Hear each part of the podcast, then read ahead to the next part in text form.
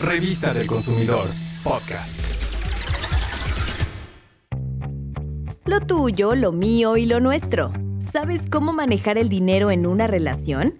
Para muchas personas, hablar de dinero con su pareja y organizarse con el fin de llevar una vida en común parece poco romántico, pero es un factor determinante de la permanencia en la relación y del logro de sus metas comunes e individuales.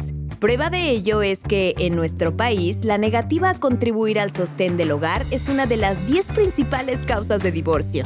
Decidir en conjunto el destino de los recursos es la mejor estrategia para consolidar un patrimonio en el que ambos resulten beneficiados. Escucha algunos consejos que te ayudarán a lograrlo. Como un equipo y manteniendo una comunicación honesta, tú y tu pareja pueden abordar el tema.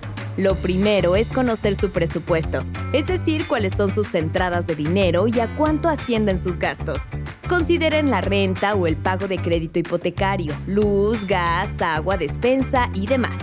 Todos los gastos grandes y chiquitos, fijos y variables que se hacen cada mes y cada dos meses. De esta manera su presupuesto les dirá con cuánto dinero disponen y a dónde lo destinarán.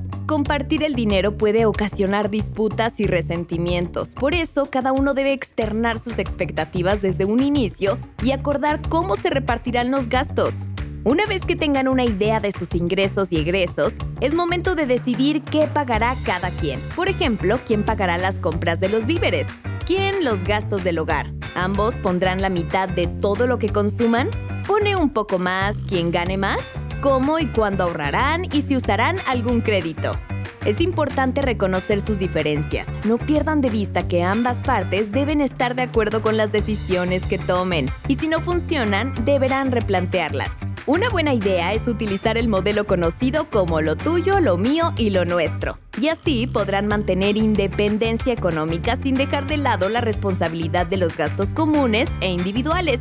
Pongan metas a corto, mediano y largo plazo, individuales y en pareja, como puede ser el ahorro, viajar, estudiar, comprar una casa, la llegada de los hijos o si ya los tienen, cubrir sus necesidades.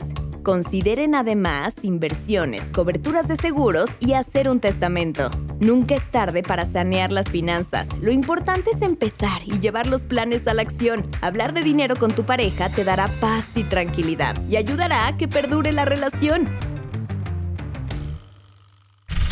Revista del Consumidor, podcast.